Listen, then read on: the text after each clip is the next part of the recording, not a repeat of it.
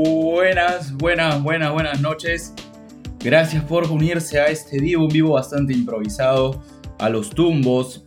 Eh, hay una buena noticia, es para celebrar, así que eh, primero, antes que nada, confírmeme que se escuche bien, que se vea bien. Para empezar con este vivo hay que hablar sobre una gran noticia, pero primero confírmeme por favor que se escuche y se ve bien. He tenido que improvisar bastantes cosas porque, eh, bueno, fue difícil, fue difícil, pero ya estoy aquí, así que eh, confírmeme que se ve y se escucha perfecto. Ezequiel me dice que se escucha y se ve bien, Pablo me dice, hola Torres, hola Pablo, gracias por estar aquí, Víctor Hugo me dice 5 de 5, Franco me dice, hola hermanito, soy feliz por Facu, yo también, eh, Juan Manuel me dice de 10, se escucha de 10 Julián, así que vamos para adelante, lo primero, hay acuerdo, hay acuerdo de palabra, hay, hay arreglo, mejor dicho, antes de acuerdo de palabra entre Dallas Mavericks y Facundo Campazo, un año, un poco más de 2 millones. La noticia la habían trabajado entre varias fuentes.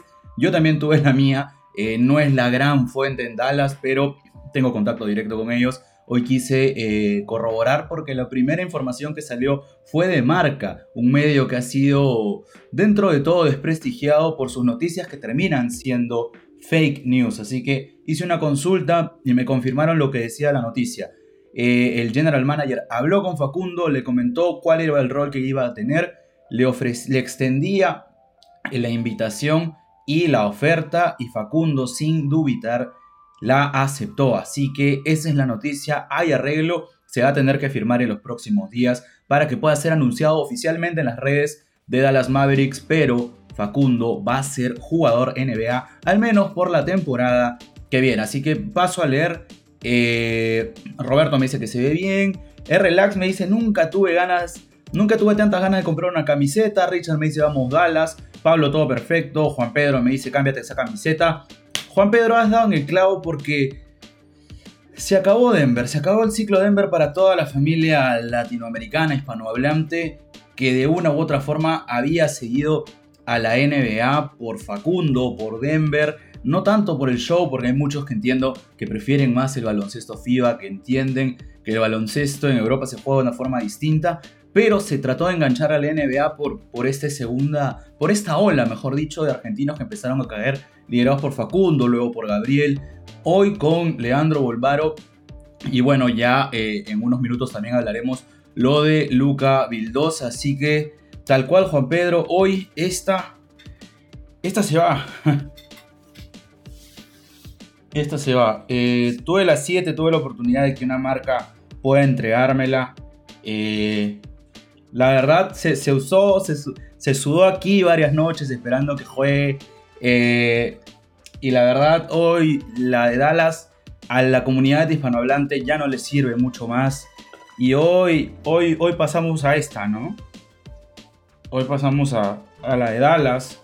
he traído la 41 de Nowitzki, que es un jugador que a mí a mí me encanta mucho.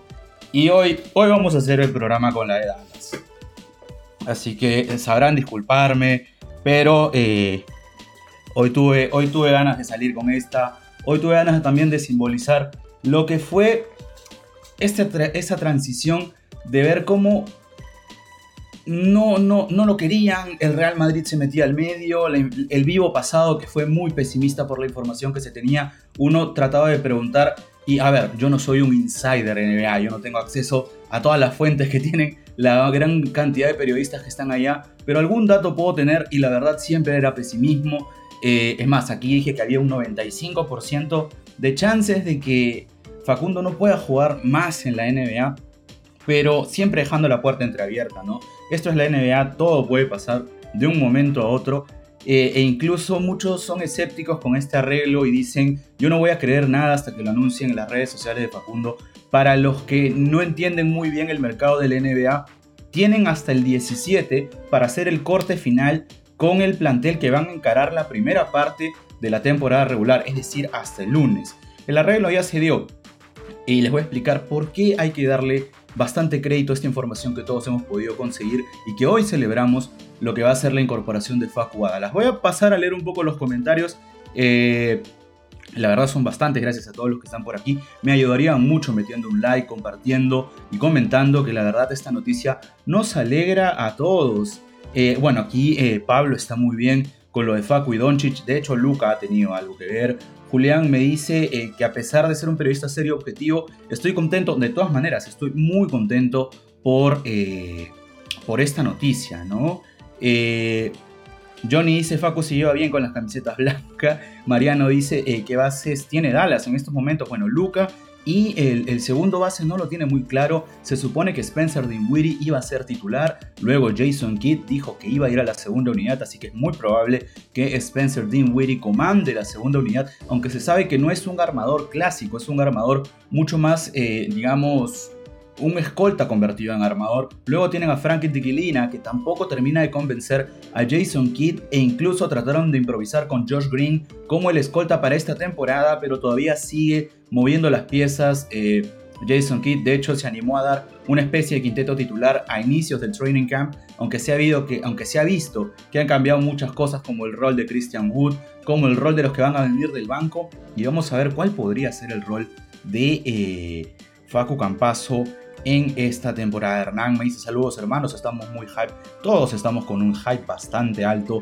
por lo que va a ser la incorporación de Faco que reitero, no creo que sea mañana mismo, pero tiene que ser eh, cuanto antes porque tiene que primero firmar el contrato, luego ser anunciado de forma oficial e integrarse de inmediato a la disciplina de Dallas que como les comento el 17 de octubre tiene que ya estar o ya formar parte del roster que va a encarar la temporada regular el equipo de eh, Dallas Mavericks. Aquí eh, Relax nos ayuda y vamos a pasar a, ver cuál es la plantilla que tiene en estos momentos eh, Dallas Mavericks de cara a la siguiente temporada, que parece una plantilla ya cerrada a la espera de lo que puedan hacer con Tyler Dorsey, que es un two-way contract. Bueno, Luka Doncic no, no, no, no reveló nada. Spencer Dinwiddie, Dorian Finney-Smith, un jugador que a mí me encanta. Reggie Bullock, Javel McGee, Christian Wood, Tim Hardaway, ya luego vamos a hablar de Tim Hardaway y por qué se dice en redes sociales que podría ser la nueva figura de Will Barton, pero no es tanto así, no lo creo así. Eh, Maxi Cliva, Dwight, Powell, perdón, Jaden Hardy, ojo con Jaden Hardy, que es el rookie eh, que ha venido a revolucionar un poco y que podría quitarle minutos a los que se creían un poco fijos dentro de la rotación. Eh, Davis Bertrands, Josh Green, Franklin Tiquilina, Theo Pinson. Theo Pinson eh, me parece que no, no queda al final, creo que sí, no recuerdo muy bien. Y el 15 será eh, Facundo, Facundo Campazo. Eh, aquí Valentín dice, ¿cuál crees que va a ser el rol? De arranque parte como tercer base. De hecho, para eso lo llaman, pero da la sensación de que no hay un segundo base, así que los, los minutos que va a tener en cancha los tiene que aprovechar. Viendo lo que le va a pedir Jason Kidd, que es mucho manejo de balón, decisiones acertadas, porque a diferencia de lo que sucedía en Denver, esta segunda unidad sí tiene capacidad de anotación. Es decir, obviamente todos vamos a querer que Facu meta 12, 10, 8 puntos por partido, pero si es capaz de, en lugar de esos 10, 12 puntos, terminar con 6 o 7 asistencias, creo que habrá hecho el trabajo, puesto que ahora sí tiene jugadores que tengan puntos en el banco. Tim Hardaway es probable que venga del banco, Spencer Dinwiddie viene del banco, según Jason Kidd, y si es que nada ha cambiado, Christian Wood va a venir del banco, así que eh, tiene jugadores con los cuales poder relacionarse a diferencia de lo que sucedió en Denver en el último tiempo, que la segunda unidad carecía mucho de poder anotador. Eh, H Studio me dice, ¿por qué Denver no le hizo ningún post de despedida a Facu? Simplemente porque no es que haya sido un traspaso, sino es que terminó su vínculo con Denver y ha sido, bueno, va a firmar con Dallas como agente libre, es decir, no ha sido un traspaso y por eso es que no se suele hacer de despedida a todos los jugadores que terminan contrato y luego firman como agentes libres, salvo que haya sido un jugador que haya marcado, digamos, una época en la franquicia. Francisco dice que crack el pelado kick un distinto, de hecho lo entiende muy bien, lo entiende, entiende muy bien el baloncesto y eso también es un plus para Facu. Eh, Arkan me dice, por cierto, Leo, ¿no crees que Dallas tiene un plantel muy sobrepagado? Eh, a ver, yo creo que tiene un plantel bastante profundo, mucho más profundo que la temporada anterior, y creo que es la primera vez, sacando a Facundo, eh, creo que es el plantel con más talento que ha tenido Luka Doncic a disposición. Si bien no le trajeron un scorer del nivel de eh, Bronson, que fue el que termina yéndose a los New York Knicks, sí, sí tiene más, digamos, armas y, distintos perfiles de jugador con los cuales poder relacionarse. De hecho, hoy leí una estadística brutal que de los cinco jugadores que tiraron más triples abiertos, tres eran de Dallas. Ese es el efecto Doncic. De hecho, los rivales lo reconocen mucho. Luca tiene la capacidad de, ellos le dicen colapsar. Digámoslo, arruinar o hacer que la defensa tenga que cerrarse porque Luca cuando penetra suele llegar al aro y, por él, e, y él tiene la habilidad de poder asistir a todos los jugadores. Creo que era Dorian, eh, Bullock y no, no, sé si Bertans también eran tres de los cinco que tuvieron triples más abiertos porque aprovechan a Luca. Así que eh, no creo que sea sobrepagado, pero no, no, no, le están pagando a muchas estrellas. Yo creo que por ese lado sí está un poco equilibrado. Eh, Magui le da buena suerte a Facu, dice Johnny, puede ser. Fernando borró su mensaje, no sé qué había dicho. Adrián me dice por fin un reconocimiento a un generación dorada. Eh, Santiago manda un saludo. Francisco me dice ya hay anuncio oficial. Reitero, Francisco no lo va a ver al menos hoy o mañana. No sé si mañana vaya a viajar, pero eh, ya hay acuerdo. Falta la firma del contrato y tiene que apurarse. Tiene hasta el 17 de octubre para poder integrarse a la disciplina de Dallas y quedar o ser inscrito en la lista de los 15 jugadores que van a iniciar la temporada regular con contratos garantizados fuera de los dos jugadores con contratos de dos vías, que por ahora es Tyler Dorsey y hay otro jugador que eh, todavía está en el aire, todavía no lo han, no lo han firmado. Eh, a ver, vamos a hacer una especie de cronología. Hoy era un día bastante clave en, la disciplina.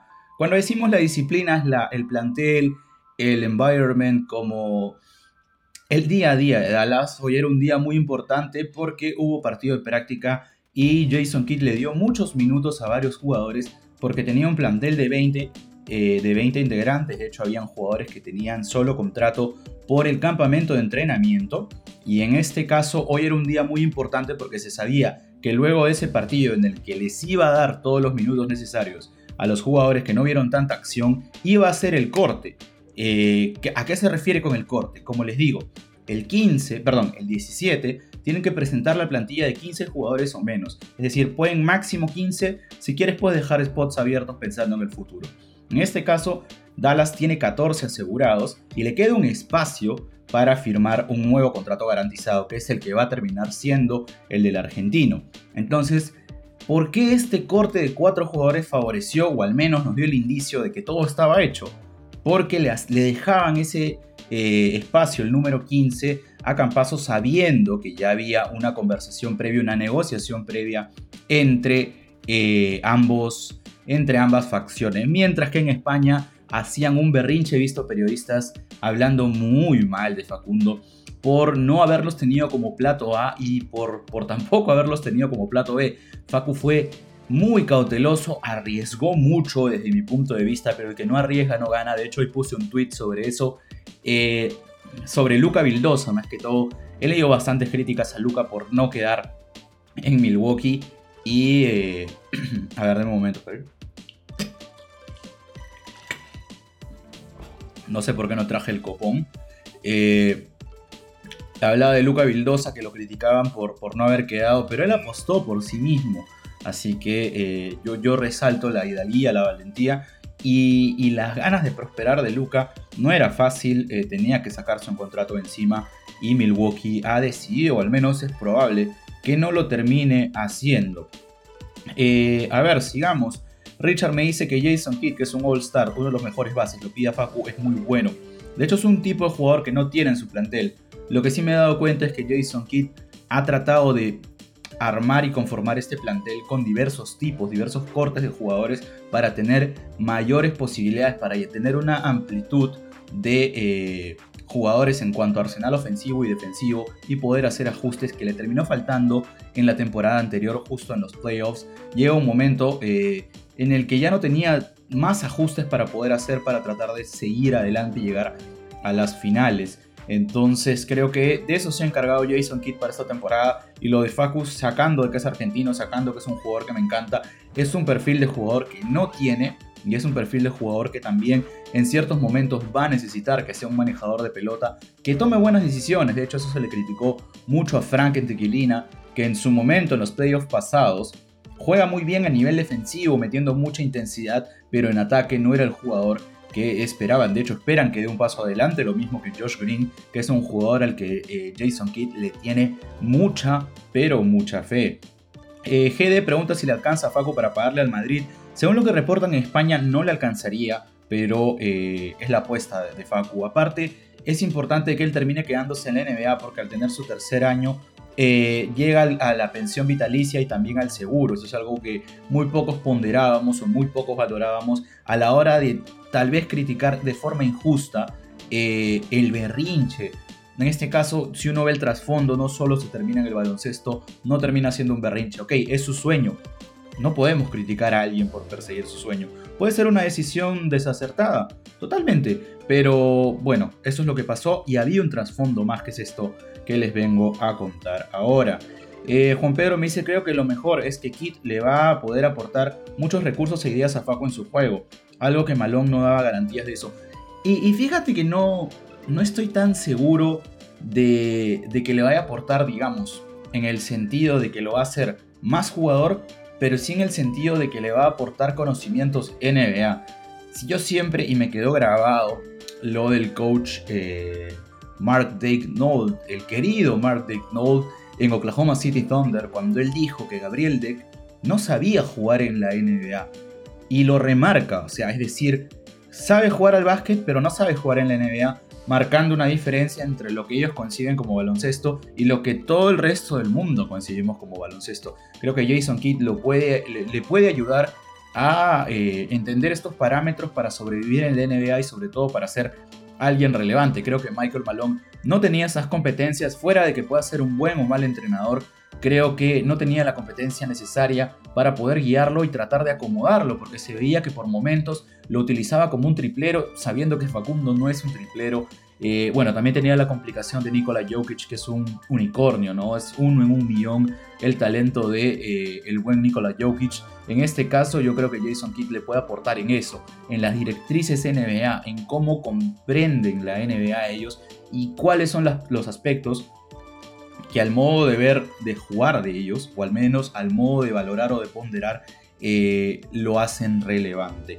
Eh, Alberto me dice lo recién conectándome, cuéntanos los pormenores y las posibilidades que tiene por la naturaleza del juego. Bueno, los pormenores eran esos, ¿no? Hoy era un día muy importante, Alberto, porque venía el corte. De hecho, estaban con 20 jugadores, se sabe que el último plantel puede ser máximo 15. Habían jugadores que tenían contratos de campamento de entrenamiento, es decir, que se podían ser cortados, y hoy era el corte final.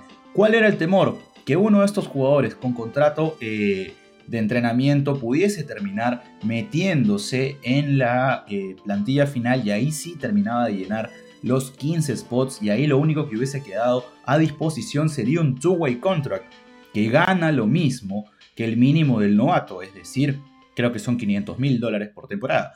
Entonces, eh, hoy era un día importante para eso. Una vez que se da el corte y Dallas Mavericks lo anuncia en su cuenta de eh, prensa, anuncia que cortan a estos cuatro jugadores, quedan con un plantel con ese, eh, con ese spot número 15, perdón, disponible y luego ya se conoce lo que todos hemos venido a escuchar, que el buen Facu termina arreglando su vinculación a Dallas Mavericks. Todavía no hubo firma hasta donde yo sé, eh, pero en las próximas horas va a haber y va a ser presentado de forma oficial. ¿Qué posibilidades tiene de jugar? Parte de atrás. Eso está clarísimo, eso es algo que todos tenemos que entender parte de atrás en el sentido de que en teoría parte como el tercer base, si es que no es el cuarto, teniendo en cuenta de que eh, a, luces de Jason Kidd, Luca es el base principal y el que va a absorber todos los minutos, y de la banca se supone que iba a venir Spencer Dinwiddie a tratar de completar ese rol. ¿Qué pasa? Cuando Dinwiddie tiene mucho la pelota en las manos, eh, digamos, distribuir la pelota no es su mejor función. La temporada pasada Jason Kidd lo remarcaba mucho, que estaba haciendo mucho énfasis en brindarle herramientas a Dinwiddie para que pueda pasar mejor la pelota o tomar mejores decisiones, es decir, colapsar la defensa y sacar el balón, no la necesidad de forzar una jugada debajo del aro que quizás muchas veces terminaba en una tapa del rival. Entonces para eso, para esta temporada, quería Josh Green como un segundo eh, manejador de balón, se dio cuenta de que no es lo suficientemente confiable Josh Green, aunque le tiene mucha fe por su capacidad atlética, por la capacidad anotadora. Lo mismo con Frank Tequilina, y detrás viene un manejador de pelota muy seguro como Facundo y de hecho lo va a tener que poner a prueba, va a tener que demostrar y yo creo que puede hacerse un lugar en la segunda rotación en detenimiento de eh, Frank Antiquilina. Vamos a ver esa lucha, pero de plano parte de atrás. Eso hay que saberlo, eh, hay que saberlo de, inicio, ¿no? No parte adelante, parte atrás. Así que hay que esperar, hay que ser muy pacientes, hay que ver eh, qué, es lo que va a pasar, pero con mucha calma. Arkan me dice, o sea, para... Uy, se me fue. Gracias, hay bastantes comentarios. Me dice Arkan, o sea, para tener una mega estrella y que ya estén con impuesto de lujo, hay un poco de gente que claramente tendría que cobrar menos ahí. Sí, pero tú sabes que en esta última NBA se está sobrepagando mucho. Miren lo que le pagaron a Jalen Bronson sin ser All-Star. O sea, el contrato. No, o sea, ok, Jalen Bronson hizo una, una, temporada pasada espectacular, pero es una muestra muy pequeña para darle un contrato tan grande. De hecho, creo que Dallas acierta al no hipotecar esos millones con Bronson. Vamos a ver, de repente Nueva York termina siendo finalista del Este y me tengo que tragar mis palabras. Pero eh, las cosas así. La NBA últimamente está sobrepagando mucho estos contratos 4 por 100, 4 por 120, que luego te termina pesando en los siguientes años. Eh, Javier me dice algunos canales de YouTube de Mavericks están conformes con la incorporación. De hecho, tienen que estarlo porque es un perfil, reitero, de jugador que no tenía. Mariano me dice, ¿qué opinión tienes de Kid? Eh, todo aquel que me siguió la temporada pasada sabe de lo que, digo ahora, no es por acomodarme. Yo pienso que Jason Kidd es un entrenador espectacular y que ha encontrado su lugar en el mundo en Dallas, porque tiene el corte defensivo, entiende muy bien el manejo del grupo y ha encontrado una química muy interesante, sobre todo con el líder eh, Luka Doncic, y de ahí se desprende la comunicación para abajo. Y otra cosa que aunque parezca un poco ilógica o un poco redundante, pone a los jugadores en su posición. Es decir, no trata de inventar y trata que los jugadores sean bastante, bastante libres. De hecho, en la temporada pasada, donde sí podía preguntar por Zoom, eh, daba eh, la sensación, bueno, daba la certeza a Jason Kidd de que él decía de que le gustaba que este equipo mueva mucho la pelota, le molestaba cuando había muchas pérdidas, prefería los partidos, decía de que la, la marca que ellos habían fijado, entre comillas, eran 30 asistencias por partido, a pesar de tener un jugador eh, como Luca, eh, prefería de que la bola se mueva mucho para encontrar estos triples abiertos de Reggie Bullock o de Dorian Finney-Smith. Luego a mitad de temporada añade a Spencer Dinwiddie en un, en un traspaso que yo dije es un desastre, o sea, estás entregando por Singis por nada. Me tuve que tener que comer las palabras porque eh, Dinwiddie fue muy bueno y Bertrand en lo suyo, aportando los triples que tiene disponibles. Así que yo creo que Jason Kidd es un entrenador que tiene mucho por mejorar, pero va muy, pero muy bien. Eh, Ether TV me dice, hola Leo querido, alegría por lo de Facu. Te quería consultar si viste el documental del Redeem Team. Viene video de eso. No quiero adelantar, de hecho tenía en mente, no sé si hacer un video o hacer un vivo en Twitch para comentar. Hay tres grandes puntos. Lo primero, qué pasó con el Dream Team de Estados Unidos. Lo segundo, la opinión que tienen ellos de eh, lo que sucedió en Atenas. Y lo segundo,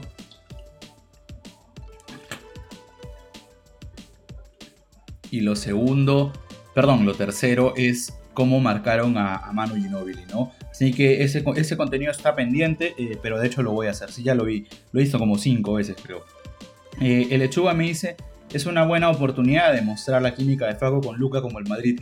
Eso es algo que yo ahora pongo en, no en tela de juicio, pero sí veo mucho hype por ese lado y esta reunión va a ser más de entrenamientos, más de vestuario que minutos compartidos en cancha. No es normal que un tercer base comparta minutos de campo con la, estrella del equipo. No es normal. Ahora, si Jason Kidd lo hace funcionar, en cancha funcionan, ya está demostrado. O sea, tenemos una muestra bastante grande como para poder vaticinar de que va a volver a funcionar. Ahora, va a depender del entrenador si es que hace saltar a un jugador que hoy por hoy pertenece a la tercera rotación al lado de la estrella del equipo. O sea, no es normal en, circunstancias fuera y analizando fríamente sin pensar que es Facu. Es muy difícil que una estrella de la tercera unidad termine jugando al lado de, perdón, un base de la tercera unidad termine jugando al lado de la estrella del equipo. Así que no es normal, así que de, plano no es por, por pinchar el globo, no es por bajar el hype, pero eh, no creo que vayamos a ver una muestra tan grande de minutos, a menos que cuando suceda Facu eh, muestra en la cancha y de argumentos por qué ello podría funcionar y por qué Jason Kidd tendría que eh, apostar por esa combinación dentro del campo. Así que hay que ser bastante sinceros desde el inicio.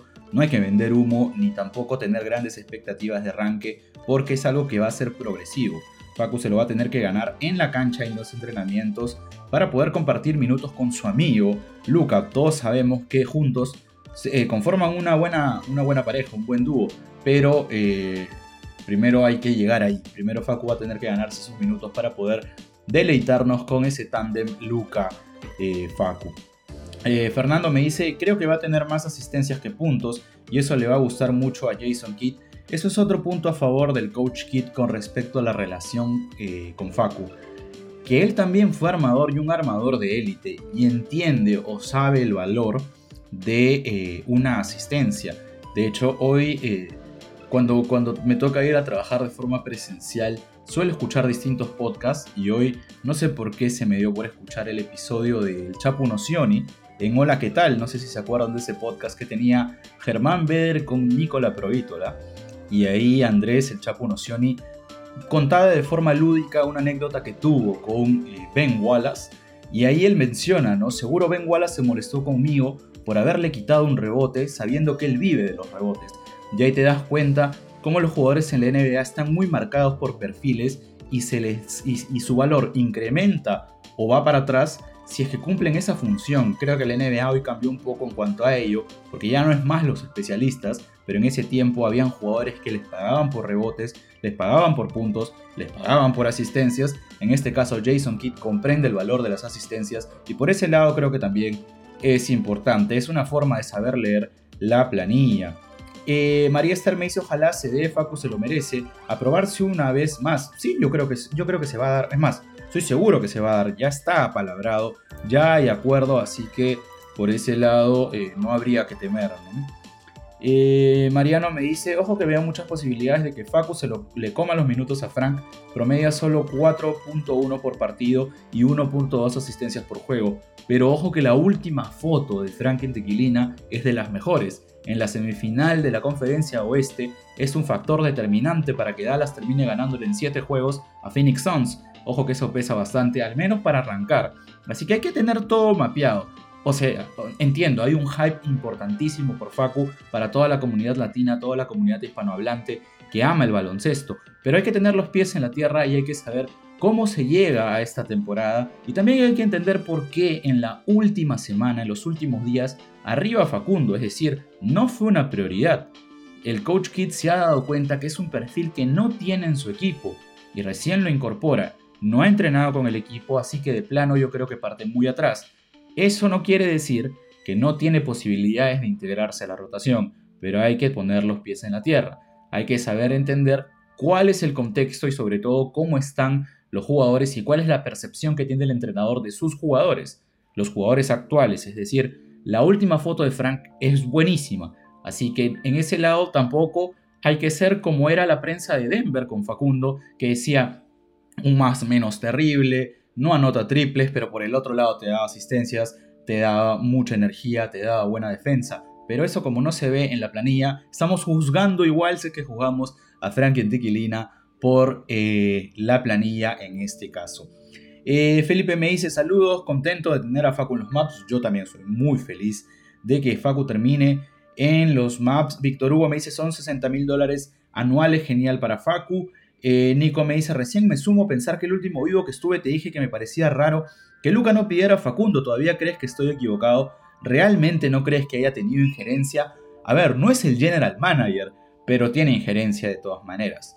Eh, no sé si tan decisivo como para decir tráemelo a Rudy Fernández, eh, o, tan decisivo como para decir tráemelo a este Prepelic, por ejemplo, de la selección, porque él quería a Goran Dragic. Es un, eh, es un rumor que, todos sabemos que era así. De hecho, en la selección lo ha dejado claro en más de una ocasión. Dragic no aceptó el rol, pero ahí te das cuenta que no tiene el 100% de la injerencia, pero yo creo que sí ha tenido injerencia en, esta, en este acercamiento que se ha transformado en eh, una realidad, ¿no? Eh, Nahuel me dice, ¿crees que jugará más que en Denver? De arranque no, pero yo creo que con el tiempo sí va a, tener, va a terminar, eh, va a terminar ganándose eh, esos minutos, ¿no? Eh, Martín me dice, no me lo nombres a Malón, por favor. es un pasado que quiero superar. Fede me dice, ¿cómo es el arreglo? Es un año, es una temporada, por un poco más de 2 millones de dólares. Soy Coco me dice, ya estuve mirando algunos modelitos de Dallas. Para mí, vamos, Facu, yo tengo esta y tengo otra, si quieres, en un rato te la muestro, que es la azul, que estaba en sale porque era la de Porzingis.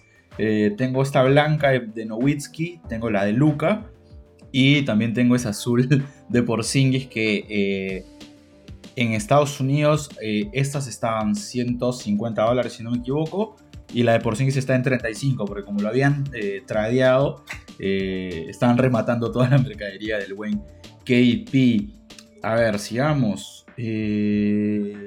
Ether TV me dice, pero ¿con qué criterio Mark analiza decir que Deck no sabe jugar en la NBA? Si tu equipo tampoco quiso... Ah, a ver, Dave Knoll comprende, digamos, esta cultura NBA y entendía que Gabriel no, no, encajaba en eso, por eso se animaba a decir tan abiertamente que Gabriel no sabía jugar en la NBA. Yo creo que es un concepto equivocado, pero al fin y al cabo él es el entrenador y es el que toma las decisiones. Enzo me dice, gracias Leo por traernos esta gran noticia. A ver, yo no la di, la dio primero Nacho Duque, si es que no me equivoco el nombre, periodista del diario Marca, que luego fue corroborado por otras fuentes.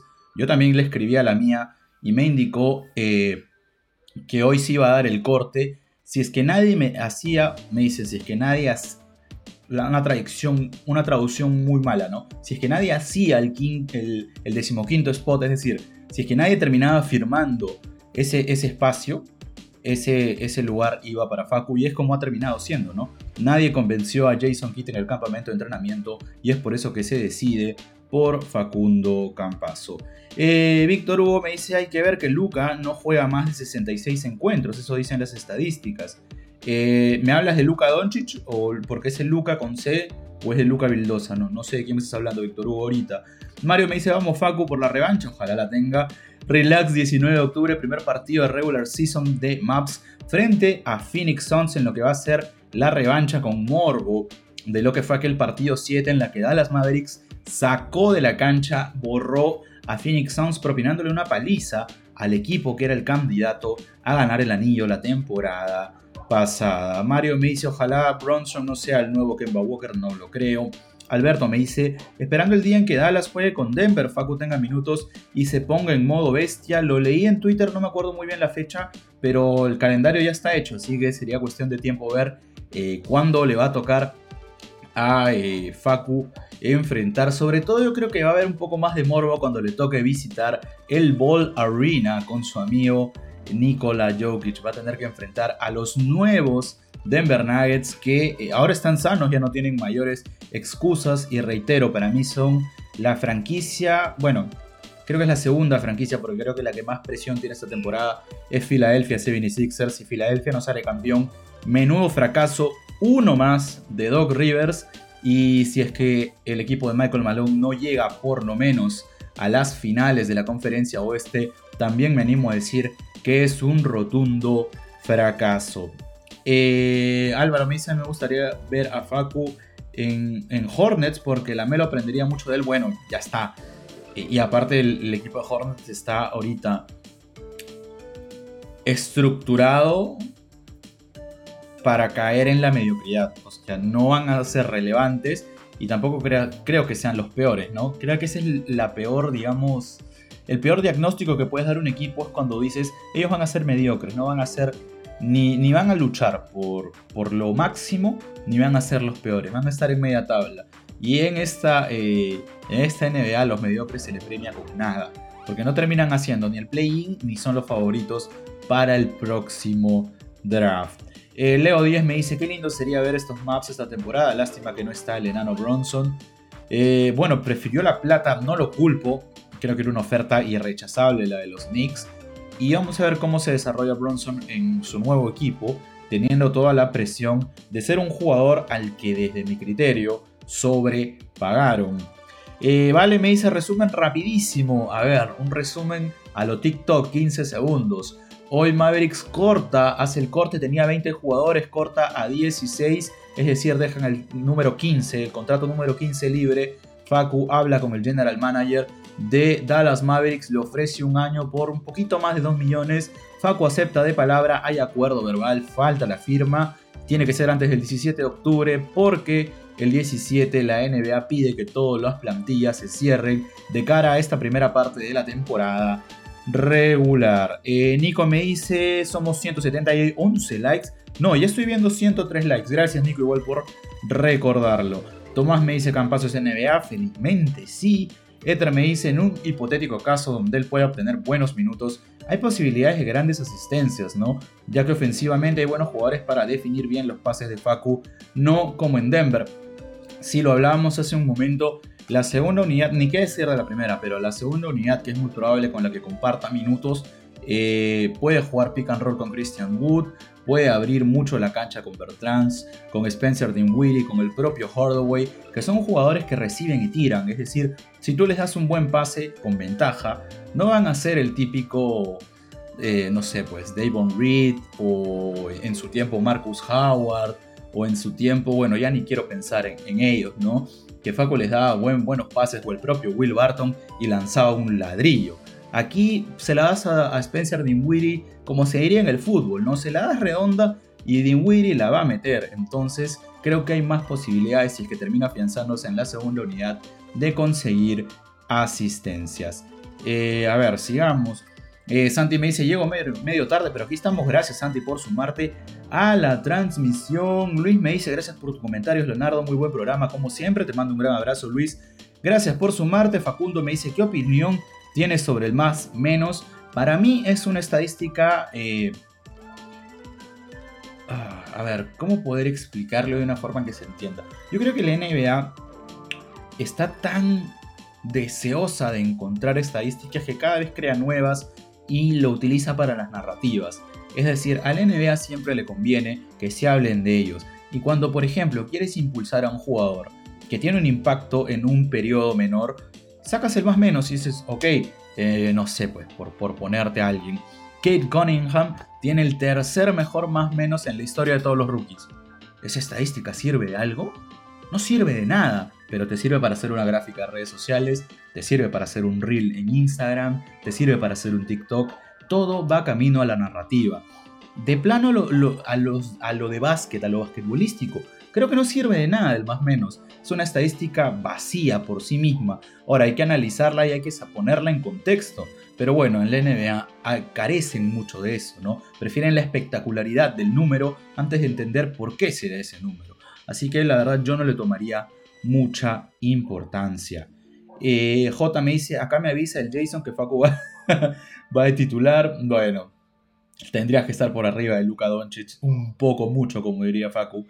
Eh, TM me dice si sabe cuándo pueda llegar a cobrar Facu y de cuánto es la deuda con el Madrid. En España dicen que es cerca de los 2 millones de euros y el contrato que ha firmado es por un poco más de 2 millones de dólares.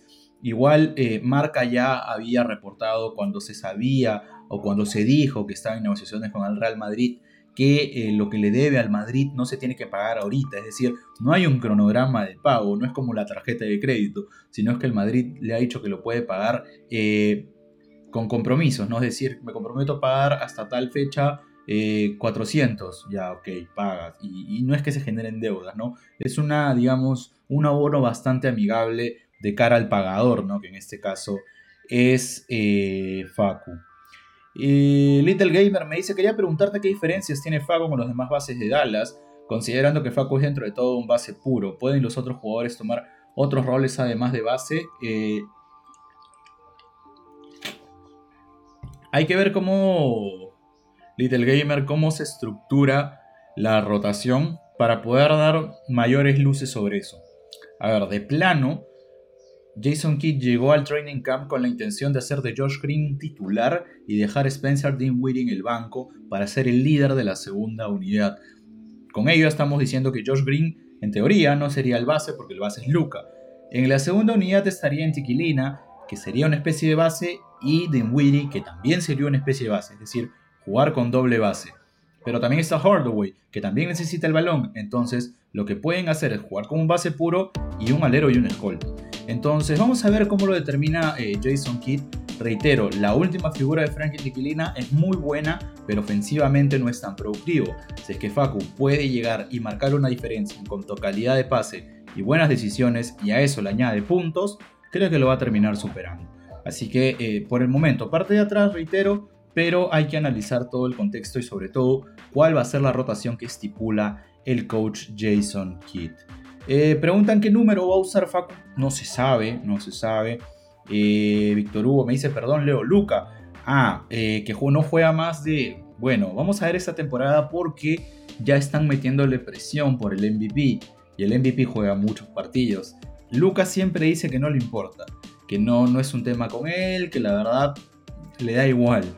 Pero en términos de plata, el MVP te da un bono importante y Luca está en la capacidad de ya meterse en la conversación para el MVP. Así que vamos a ver, Víctor Hugo, cuántos partidos termina jugando esta, esta temporada. Eh, H Studio me dice, ¿crees que haya mejor match Facu Luca que Facu Jokic? Eh, sí, porque, a ver, al gordo, al gordo, ¿no? ¿Con qué, con qué conchudes le digo? A, Jokic le gustaba mucho tener la pelota y él tomar la decisión. Ahí a Facu le quedaba mucho eh, ver, leerlo a Jokic para él poder generar su juego. Con Luca, cuando jugaban en el Real Madrid, había este two-man game perimetral.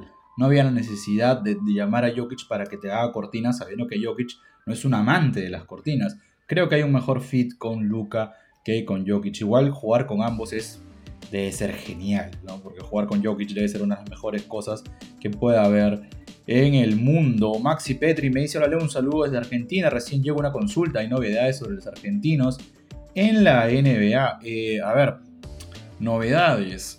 es casi un hecho que Vildosa no va a quedar en Milwaukee. Eh, bueno, lo de Facu que te estoy comentando y Volmaro está ganando popularidad en Utah, pero no gana tanto en la cancha. Así que eh, atentos ahí.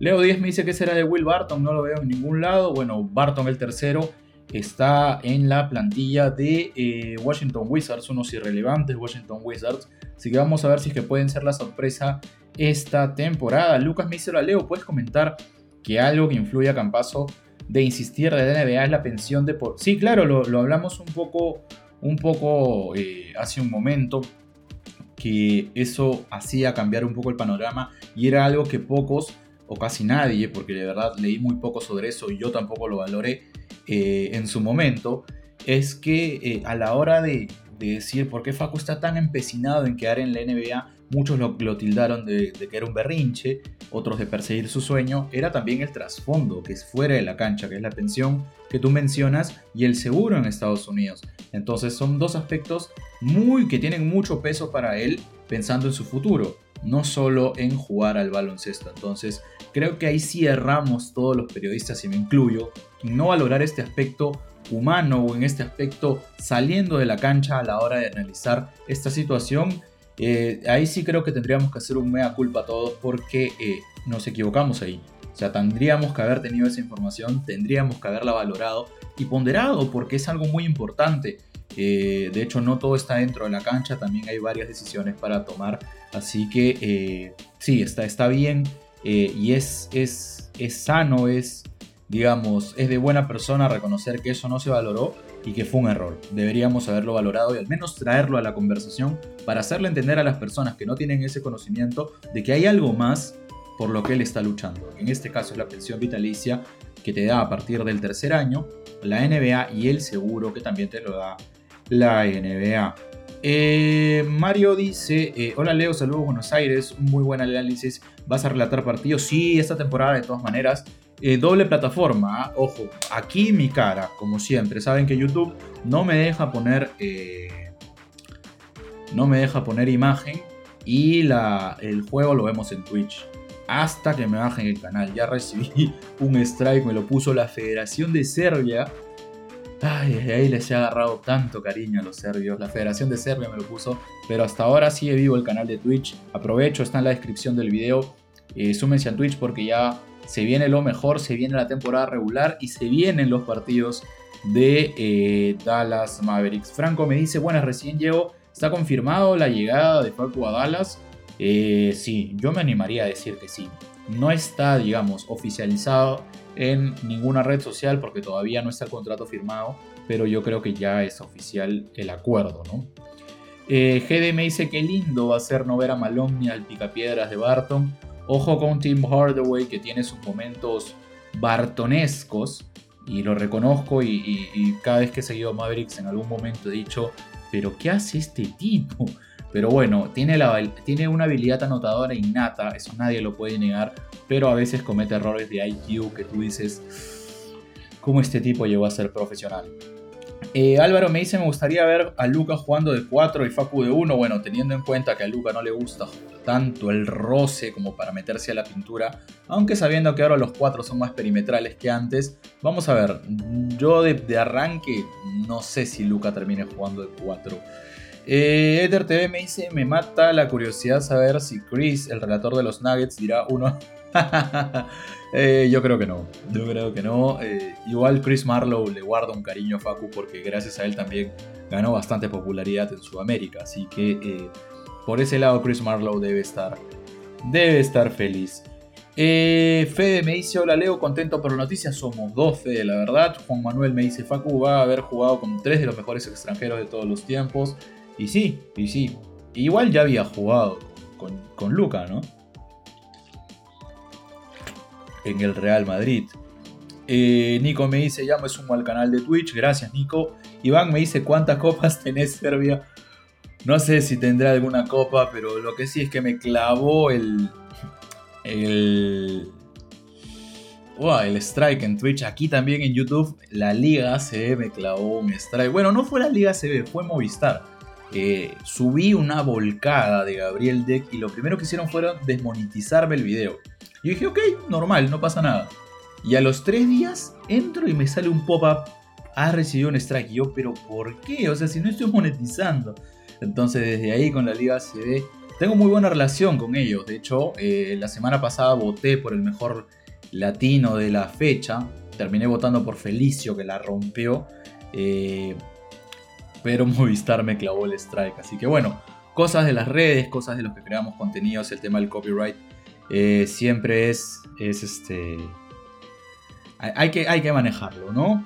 Eh, Jefferson me dice, Leo, ¿se sabe algo de Chenique en Wizards? Tengo entendido que va a seguir en la, en la G-League. Eh, es lo último que sabía. De hecho, Echenique me caía muy bien, pero siempre le escribo y me deja en visto. O sea, ni siquiera puede responderme. Desde ahí dije, voy a dejar de intentar. Porque quería conversar con él. Tiene una historia de vida muy interesante y me parece que encontró su lugar y, ese debut en la NBA poniendo a Colombia en el plano basquetbolístico, que es muy complicado. Eh, me pareció interesantísimo, pero bueno, desde que me dejan visto pasó a la lista negra. Eh, ¿Cuál es mi canal de Twitch? A ver, voy a, voy a, voy a, este, me permitirán la desprolijidad, pero tengo que hacer mi auto spam, ya que pocas personas lo, lo van a hacer me perdonarán, no puede ser, la gente le gusta hacer clips, por eso me terminan baneando. Eh, ahí estoy pegando el, link, ya estamos cerca de los 1000, somos 898.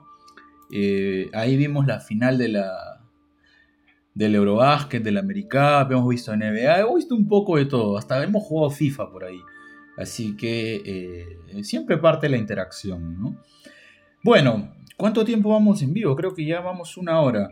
52. No sé si tienen alguna consulta más, si no le vamos poniendo punto final a esta, a esta transmisión que la verdad la he disfrutado muchísimo. Eh, no sé, espero, espero alguna consulta, si no lo dejamos aquí. Eh, Miguel me dice, lo Leo Campazo a un lugar en Dallas. Yo creo que sí, al final, por, por sus características, pero hay que ver cómo se va desarrollando todo. Primero, lo que me intriga mucho es saber ¿Cuál es la rotación que ha planteado Jason Kidd de cara al debut en la temporada regular? Se habla que Christian Wood va de sexto. No sé si en estas actuaciones de preseason le ha hecho cambiar algo la, mentalidad. De plano, Javel McGee va a ser el titular. Vamos a ver cómo resuelve el tema de la escolta y, del alero, ¿no? Porque se sabe de que Dorian Finney-Smith es seguro. Vamos a ver si juega Reggie Bullock de arranque o Spencer Dinwiddie o se la juega por, por Hardaway. Creo que Maxi Cliva va al banco.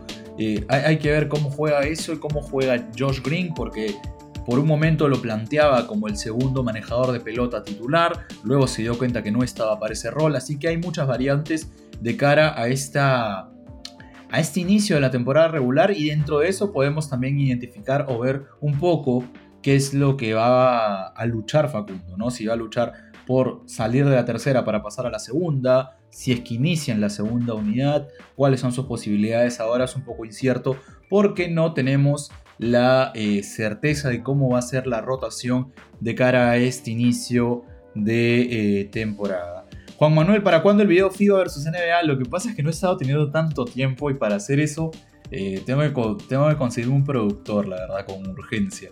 Porque editar ese video está un poco larguito. Eh, TM me dice cuánto se espera que juegue Volmaro, la verdad, luego de ver. Yo tenía mucha expectativa en cuanto a esos amistosos de pretemporada y, ver cuánto, cuánto lo iba a alargar el coach Hardy. Y la verdad que parece que los minutos van a estar bastante caros para Volmaro esta temporada porque no lo tienen demasiado consideración, a pesar de que va a ser un equipo que no va a luchar eh, por arriba, ¿no? Que va, va, a estar dentro de play-in si es que no decide tanquear de forma eh, descarada, ¿no? Mario pregunta cuándo es el primer partido de Dallas. Te confirmo ahorita. Eh, me parece que es eh, ya no juega Precision, juega el miércoles 19 frente a eh, Phoenix Suns. Miércoles 19, 9 de la noche. Perú debe ser 11 de la noche. Argentina, primer partido de la temporada para el equipo de Jason Kidd, el subcampeón de la conferencia oeste. Bueno, le vamos poniendo punto final a esto, ¿verdad? Gracias a todos los que sumaron. Eh, no se olviden compartir la transmisión, compartir el canal, eh, interactuar y si quieren hablar de básquet tengo mis redes sociales abiertas 24/7 para hablar de baloncesto. Eh, así que nada, les mando un gran abrazo y me divertí mucho. La verdad estamos muy contentos todos por esta noticia. esperemos la confirmación oficial, oficial de, de Dallas. Supongo que debe ser al cierre de esta semana tiene que ser al cierre de esta semana. Facu tiene que volar, firmar y luego integrarse a la disciplina del, del, coach Jason Kidd, pensando en el inicio de la temporada regular y pensando en el rol que le vayan a dar, la integración, la bienvenida. Me imagino que esta vez Dallas sí va a eh, generar contenido para la comunidad en español. Tenían a Luca, no lo generaban tanto, ahora tienen a Facu, me imagino que lo van a hacer eh, bastante. Confío, confío mucho en la gente que está ahí. Los conozco, así que sé que lo van a aprovechar. Eh, les mando un... Tomás me dice, dime que es verdad. Sí, es verdad, es verdad. Eh, falta la confirmación oficial, o sea, ya el arreglo está. Falta firmar el papel nada más y que se una a la disciplina de Dallas Mavericks. Soy Leonardo Torres, periodista peruano, espero que se encuentren bien. Sigan, sigan sumándose a la comunidad, sigan compartiendo, sigan compartiendo este video para que la gente que no pudo conectarse al vivo lo vea después. Les mando un gran abrazo, soy Leonardo Torres, periodista peruano, y esto fue todo por hoy. Chao.